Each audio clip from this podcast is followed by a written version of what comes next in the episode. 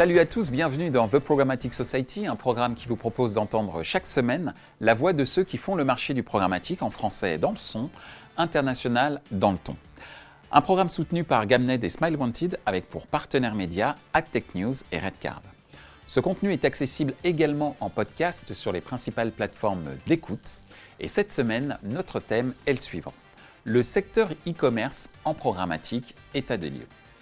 Le secteur e-commerce est actuellement en train de tenir une place clé dans l'évolution des offres proposées aux annonceurs dans l'écosystème programmatique. Accès aux données consommateurs, combinaison des données digitales avec des données de carte de fidélisation par exemple, opportunité pour les sites marchands via la monétisation publicitaire de développer de nouvelles sources de revenus. Pour en discuter, Stéphane Miklis de REC, groupe Carrefour, Christophe Lemarchand d'Excelis Avas Group, Frédéric Eschenbaum de 3W Relevancy et Nassima Yousfi de GameNet. Madame, Messieurs, bonjour, bienvenue sur le plateau de The Programmatic euh, Society. Aujourd'hui, on va parler du euh, secteur e-commerce, qui est un secteur dont on parle énormément euh, sur le marché publicitaire actuellement, principalement en raison de la volonté de ce secteur à travailler de plus en plus une nouvelle ligne de revenus qu'est la monétisation euh, publicitaire. Mais avant de parler de monétisation euh, publicitaire, on va parler du secteur e-commerce en tant euh, qu'annonceur. Et la première question, c'est de savoir si le secteur e-commerce, réputé pour sa grande maturité en termes d'achat médias sur Internet, comme le search, les réseaux sociaux ou, l'affiliation, est-ce que ce secteur e-commerce donc est également mature en termes d'achat programmatique display Nassima, est-ce que tu peux commencer à répondre à cette question Bonjour Michel, bonjour tout le monde. Euh, alors bonjour Nassima. Aujourd'hui, euh, le programmatique dans l'achat display, euh, de manière générale sur le marché, il est aux alentours de deux tiers. Quand même, c'est une belle évolution. Sur cette année-là, on a ce, type de data qui, est drivé, qui est mhm. drivé principalement en réalité par les e-commerçants et par les pure players. Donc là-dessus, euh, c'est, euh, c'est, euh, enfin, cet investissement-là, en tout cas, est très mature chez les e-commerçants. Et c'est eux qui drainent et c'est eux qui, qui, tirent en fait vers le haut les autres annonceurs. Je ne sais pas ce que tu en penses. Frédéric? Alors, Je suis tout à fait d'accord avec toi. En fait, on peut dire que les, les, les, e-commerçants étaient un peu les, les, premiers, les, les, fers de lance à internaliser l'achat média dans une logique et dans des, dans des, enjeux, de, de dans des enjeux de performance, d'acquisition et de fidélisation. Alors certes, en commençant par euh, le search et l'affiliation, mais en, continuant aussi sur des stratégies euh, de programmatique display, notamment le retargeting. Et euh, voilà, on va dire qu'ils ont commencé avec une part de Criteo assez importante, sachant que notons qu'aujourd'hui, la part de Criteo est passée en dessous de la, part d'investissement Google. Qu'est-ce qu'on entend par Google? On va parler de Google Search et de, Google, et de Google Shopping. Euh, C'est-à-dire que pendant un temps, Criteo a été plus investi que Google? Alors, au début, euh, il y avait une part d'investissement euh, chez les e-commerçants de Criteo qui était extrêmement importante. Encore une fois, dans une logique de performance sur des mécaniques de retargeting display. Et aujourd'hui, pour la plupart des e-commerçants, on va dire, on a surtout Google Shopping qui arrive vraiment en force. D'accord. Et qui, allez, pour deux tiers, voire 80% des e-commerçants, a dépassé Criteo aujourd'hui. Très bien. Christophe, quel est ton avis? Bonjour Michel. Euh, Bonjour. Effectivement, euh, le display euh, a été historiquement le levier le plus pauvre dans une logique de performance marketing pour les e-commerçants, tout simplement parce que c'était le levier qui générait le moins de performance en termes de taux de clic, en termes de, vente ou de ROI. Et c'est vrai que l'arrivée du programmatique euh, et notamment l'utilisation de la data a permis en fait à ce levier d'être mieux valorisé également auprès des, annonceurs. Et maintenant, il y a suffisamment de, voilà, de technologies et d'offres data pour concilier euh, une mécanique display beaucoup plus efficace. Et encore une fois, euh, quel est le rôle du display dans les achats programmatiques en termes de stratégie euh, d'acquisition? Est-ce qu'on est dans du upper funnel, du mid funnel ou de la vente? Et historiquement, voilà, un acteur comme Criteo était là pour faire du retargeting pour les e-commerçants. Et au fur et à mesure, voilà, le display dans, dans le haut du tunnel. Stéphane, ton observation même si tu es plus côté monétisation, mais ton observation en, tant que, membre du groupe Carrefour euh, bah, Disons que je fais un peu la même observation finalement que les autres, c'est qu'il y a une vraie euh, maturité, je pense, des e-commerçants qui ont développé des stratégies finalement assez, assez complexes pour bah, améliorer leur, leur, vente. Alors même si effectivement ils, ont essentiellement, ils se sont essentiellement basés sur Criteo pour, bah, pour faire ça, petit à petit ils ont quand même augmenté en maturité et développé bah, leur, leur levier. Mhm. Euh, donc, euh, donc je pense qu'on est arrivé effectivement, euh, il y, a un décalage pour faire la transition peut-être avec, avec, avec mon, ma partie, il y a un décalage aujourd'hui entre leur maturité qu'ils ont en acquisition et celle bah, qu'ils n'ont pas pour le coup. Qui sont en train de construire, on va dire. Qui, qui sont en train de construire ouais, sur la partie, sur la partie monétisation, effectivement. Alors justement, merci parce que tu me donnes euh, une transition et merci de me l'avoir euh, envoyé puisqu'on va parler de la monétisation euh, du secteur du secteur e-commerce, la monétisation publicitaire. Aujourd'hui, ça devient un vrai enjeu pour les e-commerçants. Pourquoi? Frédéric et ensuite toi Stéphane et ensuite si vous voulez bien prendre la parole, libre à vous Nassima et, Christophe de le faire. Frédéric. tout à fait la monétisation aujourd'hui pour les e-commerçants, comme tu viens de le dire, est vraiment euh, un enjeu majeur et c'est, euh, on va dire, peu ou prou notre quotidien chez 3W euh, Relevancy.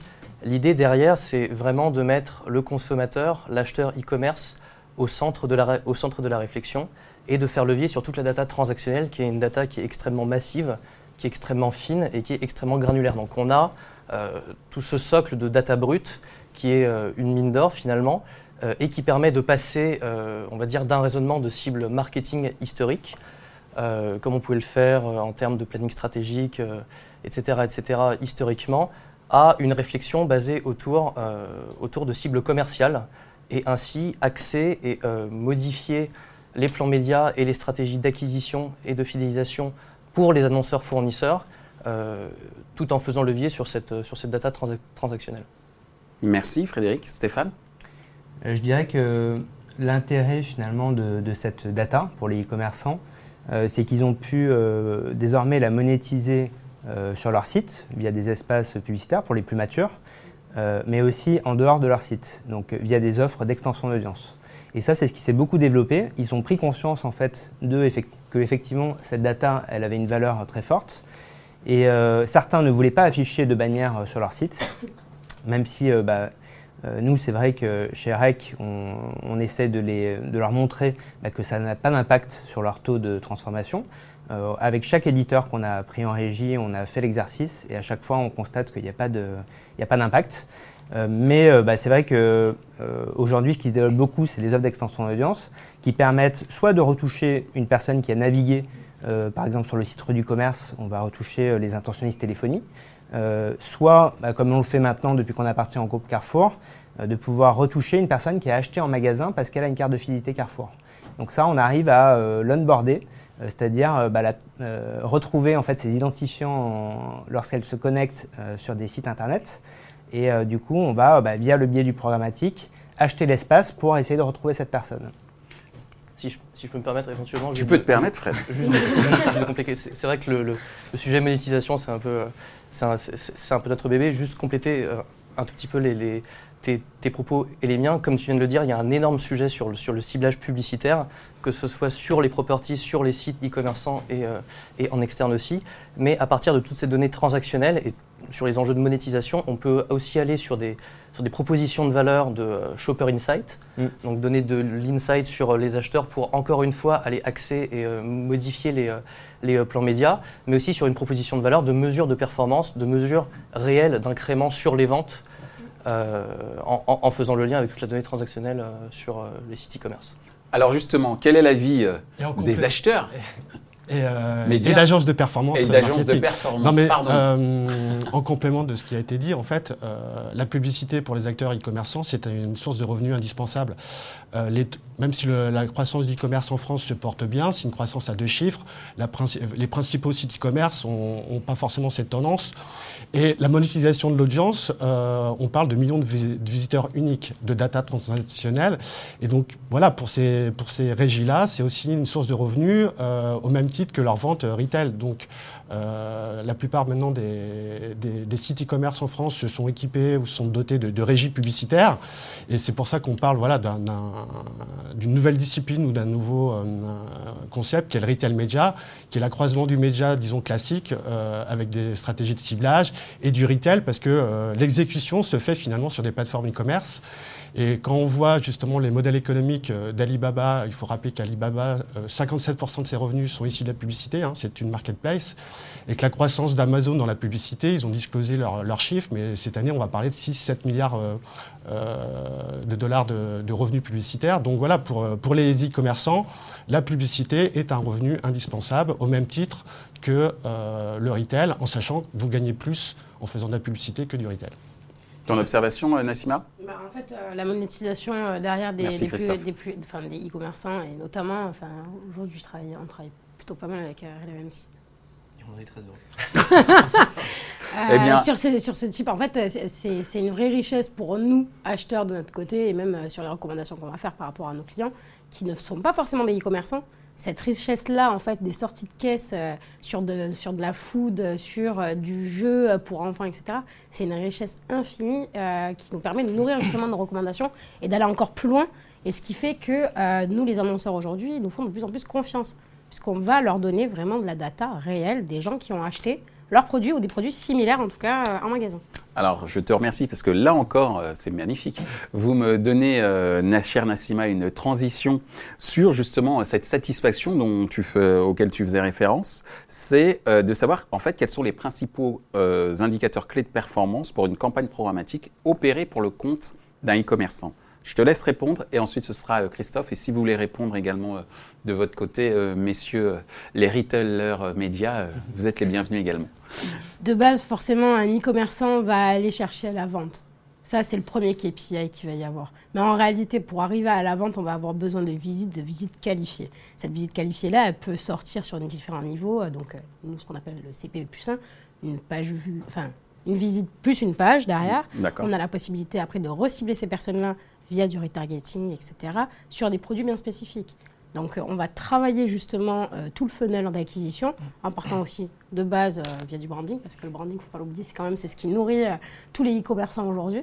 C'est une réalité. Quand on voit des, des Sarenza qui font de la télé, donc ça, ça, ça, va dans le sens de l'histoire.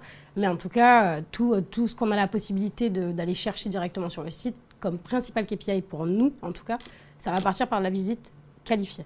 D'accord. Jusqu'au euh, ROI, CPA, euh, nombre de ventes, acquisition de nouveaux clients. Euh. Exactement. Christophe. Merci Nassim.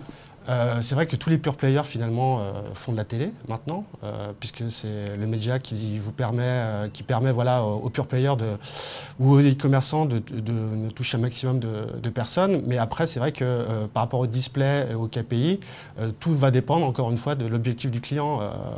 les e-commerçants ont des logiques vraiment de, vente et de, et.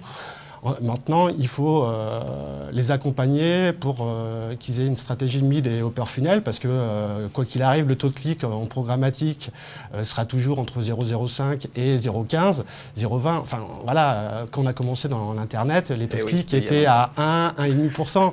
Et ça fait 10 ans que les taux de clic sont inférieurs à, à 0,10%. Donc, c'est aussi les accompagner et trouver des KPI intermédiaires comme l'engagement sur site, c'est-à-dire le taux de rebond, la visite qualifiée euh, le coût euh, contact unique.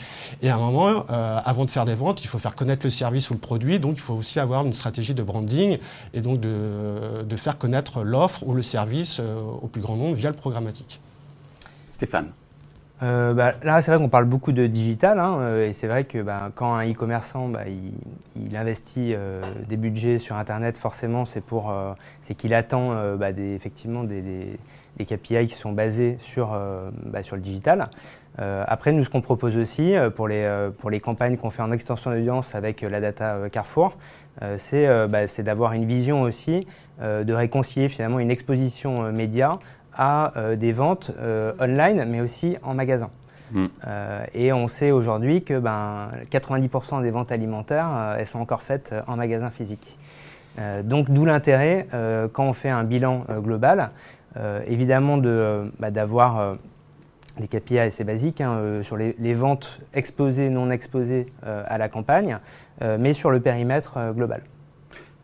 Merci Stéphane. Frédéric Pour compléter peut-être sur ce sujet, du coup, là, là, on, quitte le, on quitte la partie monétisation et on se place vraiment dans, euh, à la place d'un e-commerçant sur ses stratégies d'acquisition et, de, fidélisation. On pourrait penser que le, le, principal KPI, ça peut être soit la visite qualifiée, soit le coût au trafic, ou soit le même, ou, même le CPA, par exemple. Mais en tout cas, euh, ce, qui, est vrai chez, nous, chez, chez Cdiscount, ça va être plutôt, le, la, marge dans une logique euh, distributeur-fournisseur. Et c'est pour ça que, euh, on va dire, toutes les campagnes euh, promotionnelles, de couponing, etc., etc., sont certes extrêmement intéressantes, mais peuvent, au bout d'un moment, commencer à renier un petit peu la, structure de marge ou, ou la caution de marque. C'est pour ça que, pour un e-commerçant, il y a un vrai arbitrage à faire entre vraie campagne d'acquisition, campagne de branding bien sûr, que ce soit en digital ou euh, en offline, et euh, campagne, de, euh, campagne de couponing ou, ou campagne ou vague promotionnelle, on va dire. Et in fine, ce qui compte vraiment pour un e-commerçant, vu que le coût d'acquisition d'un nouvel acheteur aujourd'hui, vu qu'on a, a un marché qui est plutôt stabilisé, qui a atteint un plateau extrêmement élevé, on va dire que les, vrais enjeux en termes de KPI vont être d'augmenter le panier moyen ou euh, de fidéliser euh, les euh, clients existants. Et c'est vrai, pour et compléter ce que dit Frédéric, Frédéric c'est vrai que dans des logiques de recrutement, on a, d'un point de vue agence, on a très peu d'informations sur les niveaux de marge et on a en général un KPI euh, moyen, euh, atteindre un, ROI de temps ou un coût d'acquisition. Mais en fait, en termes de pilotage, derrière, on, a du mal à piloter par rapport euh, à des, au brun ou au blanc. Mm. L'high-tech, il y a des marges beaucoup plus élevées que certains produits. Et donc, à partir moment on a ce niveau de granularité-là, on pourrait justement mieux piloter ces campagnes, mais c'est des infos distributeurs qu'on n'a pas forcément, nous, en termes de médias. Alors, une question euh, que se posent beaucoup de gens sur le marché, notamment suite à une déclaration qui a fait euh, la une de la presse euh, dernièrement, et cette question est pour toi, Christophe, qui, qui est co-dirigeant d'Excelis, groupe Avas. Pourquoi recommander systématiquement Amazon aux annonceurs en 2019 Bonne question, Michel. Euh, donc avec Nathalie Bageux, mon binôme, en fait, on assume totalement nos, propos. Euh, ce qu'on essaie d'expliquer, voilà, à nos clients et notamment on arrive dans les strates euh, de 2019, c'est qu'il y a une vraie mutation de la recherche produit sur Internet, c'est-à-dire que les moteurs de recherche restent la porte d'entrée du digital, mais quand on parle de recherche produit, les moteurs de, de recherche des sites e-commerce et notamment de Amazon, deviennent euh, prépondérants, et notamment aux États-Unis, euh, plus de 55% des Américains utilisent euh, le moteur de recherche produit d'Amazon versus Google. Et c'est simplement que les internautes sont de plus en plus exigeants, curieux et impatients, et ils veulent raccourcir finalement leur, leur, chemin de conversion entre la requête qu'ils vont taper et leur décision finale. Donc pourquoi on, parle d'Amazon? Parce que euh, Amazon est euh, en France, euh, notamment en termes d'audience, c'est le leader. On parle de 30 millions de, visiteurs uniques. Quant à World Panel, en février dernier, a sorti voilà, la part des e-commerçants en France sur 2017, qui est estimée à 19% du marché de l'e-commerce en France hors GSA. Un C-Discount arrive à 9%. Donc à un moment, il faut qu'une marque s'intéresse euh, comment, à, Amazon. Et euh, la deuxième mutation, bah, c'est ce qu'on vient de dire euh, au cours de cet entretien, c'est toutes les régies publicitaires se sont enfin, tous les sites e-commerçants se sont équipés de régies publicitaires. Ils ont développé leur propre plateforme également, comme Cdiscount, Criteo qui a racheté Storytel et Hooklogic. Et donc, c'est d'expliquer à, nos clients l'écosystème retail et l'écosystème média. Et la porte d'entrée chez nos clients, euh, hélas, c'est Google, Facebook et Amazon. Et derrière, ça nous permet finalement, ce qu'on a fait pour un constructeur de jouets, euh, voilà, de, rentrer par la porte Amazon. Et après, euh, au cours de notre recommandation, de, parler de Cdiscount, de parler de Fnac Darty et de Criteo. Voilà pourquoi on va recommander systématiquement Amazon, Retail Search Marketing et notamment parler également des autres régies et des autres offres existantes sur le marché. Alors, pour vous autres, Existe-t-il des alternatives ou des solutions complémentaires à Amazon pour les campagnes programmatiques des acteurs e-commerce? Je commence par toi, Nessima. Nous, aujourd'hui, chez Game, on utilise aussi Amazon. Bien évidemment, c'est euh, aujourd'hui un incontournable. On a la possibilité d'avoir des custom segments, etc. Mais c'est quelque chose qu'on a la possibilité d'avoir aussi aujourd'hui, en tout cas avec Relevancy, puisque sur pas mal de campagnes, on va euh, aller targeter euh, des gens sur de, la sortie de caisse de base, sur aussi les données qu'ils ont en propre directement sur ces discounts on va avoir des segments bien spécifiques qui vont nous permettre, d'une part, d'aller targeter certaines personnes qui ont une appétence pour euh, le produit en question, mais aussi, on va travailler dessus et on va pouvoir travailler de l'extension d'audience de base pour aller taper un peu plus loin, un peu plus large et essayer d'avoir vraiment de la vraie performance derrière. Frédéric. Très belle transition, merci d'avoir euh, parlé de 3W Relevancy. Une chose est sûre, c'est que euh, le trafic sur le web aujourd'hui, en tout cas en France, c'est à peu près 50% euh, sur euh, des sites e-commerce. Et sur ces 50%, il n'y a pas que du Amazon. Donc là, je me tourne peut-être vers, Excelis. Et sur, sur, il y a quand même une part non négligeable sur d'autres sites, dont ces discounts. Et aussi, sur ces 50% de trafic sur les e-commerçants, on en a 90% qui ne découle pas sur un, acte d'achat. Donc on a beaucoup aussi de données intentionnistes. On a de la donnée d'achat certes, mais aussi beaucoup de données intentionnistes, de la, donnée de search. Là aussi je fais, je éventuellement le pont avec, ce qu'a dit euh, Christophe euh, précédemment. Et c'est une data qui est extrêmement riche et qui est euh, tout aussi riche et tout aussi impactante que de la donnée Google Search ou que de, la donnée sociale. C'est une, donnée qui a énormément de valeur ajoutée. Et une chose est sûre, c'est que si on se met à créer une Amazon dépendance aujourd'hui en France, ça peut être extrêmement dangereux. Et ça, euh, peut-être que ça a tué le game finalement, en quelque sorte. Parce qu'on a, euh, on va dire, peut-être finir là-dessus, mais euh, la chance en France d'avoir un écosystème e-commerce extrêmement riche. C'est Discount, par exemple, le deuxième site e-commerce qui, qui, est, on va dire, peu ou prou, enfin, qui, qui, fait parmi des seuls qui arrivent à chatouiller entre guillemets euh, Amazon sur euh, le, territoire français. Et ça, c'est un petit peu unique au monde. On a Amazon qui est euh, très fort aux US, très fort en Amérique latine, très fort en Europe. On a Alibaba qui est extrêmement puissant en Asie. Il y a peut-être le cas de Rakuten au Japon qui est, qui est à peu près similaire, mais il serait, voilà, il serait vraiment dommage de créer une Amazon dépendance, même s'ils ont leur propre DSP. ça reste un système fermé et aujourd'hui, il y a beaucoup de valeur ajoutée à aller chercher, à aller trouver chez d'autres e-commerçants. Excuse-moi, je te rejoins complètement. Après, nous, on n'est pas pro-Amazon, mais c'est simplement, euh, encore une fois, c'est une question de, puissance et de reach. Et euh, nous, on est pour voilà, euh, additionner les différentes offres des, différents, des différentes plateformes. Mais je vais prendre l'exemple de, notre dernier client qui lance un, nouveau jouet pour un budget de 100. Donc, on a, interrogé voilà, les deux régies hein, concurrentes, mais pour un budget de 100, les deux régies nous, ont, nous indiquaient le budget maximum qu'on peut prendre, capter pour euh, ce lancement de produit, c'est 10, et le reste, 80% c'est Amazon. Donc, euh, c'est une question de capacité, tu dis? de, bah, de, puissance, de, granularité, de, reach. Euh, voilà, Amazon capte quand même 35 millions de VU en moyenne, un C-Discount 19 millions. Mais nous, encore une fois, c'est d'additionner les, les, solutions complémentaires. après, c'est des arbitrages budgétaires qu'on doit faire. les budgets clients ne sont pas extensibles. Donc l'idée, c'est aussi, nous, de, voilà, d'accompagner justement toutes les démarches, que ce soit Fnac Darty, Relevant ou REC euh, dans la construction de leur offre et d'avoir une, taille suffisamment critique euh, pour pouvoir concurrencer Amazon. Parce que euh, d'un point de vue agence, on ne va pas pouvoir multiplier finalement les plateformes de manière silotée. Après, je pense que ça, dépend, ça dépend beaucoup du secteur aussi, hein, d'activité.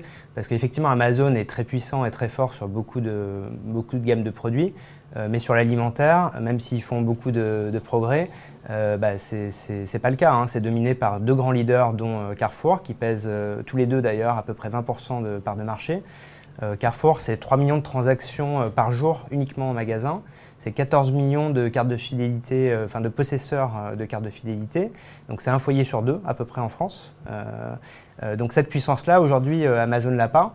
Et du coup, bah, nous, voilà, on essaye à notre échelle hein, de capitaliser là-dessus et euh, de parler du coup à des marques euh, alimentaires. Et comme disait Frédéric tout à l'heure, euh, on, a une logique assez proche, c'est-à-dire qu'on les accompagne finalement en amont avec de l'insight sur qui sont leurs clients, qu'est-ce qu'ils achètent en magasin, pour définir des objectifs de campagne et ensuite leur fournir un, bilan qualifié. Madame, messieurs, merci pour votre euh, participation et de nous avoir éclairé sur l'état des lieux donc, de l'e-commerce euh, au sein du programmatique. On est avant euh, la période de Noël et après, et après Black Friday et il va y avoir après la période des soldes. Donc je pense qu'on aura encore certainement des sujets à voir ensemble ou en tout cas à discuter ensemble du, du e-commerce au sein du programmatique. En tout cas, merci de nous avoir éclairé sur cet état des lieux. Merci, Michel. Merci, Michel. Merci à vous. Ainsi s'achève ce débat autour de la place de l'e-commerce dans le programmatique. Les points à retenir de nos échanges sont les suivants. Les sites e-commerce deviennent des retail médias en plaçant la monétisation de leurs services au cœur de leur business développement. Amazon est un acteur incontournable pour les marques, mais il existe des alternatives tout aussi efficaces comme les groupes Casino et Carrefour, notamment dans le secteur du food. Les sites e-commerce sont en train d'acquérir sur le display programmatique la même maturité qu'ils démontrent sur le search, l'affiliation ou le retargeting. Retrouvez ce programme en podcast sur les principales plateformes d'écoute. Merci à Smile Wanted et Gamnet pour leur soutien, sans oublier nos partenaires médias AdTech News et Redcard. Merci également à l'ensemble des équipes d'Atelier B pour la réalisation de ce programme.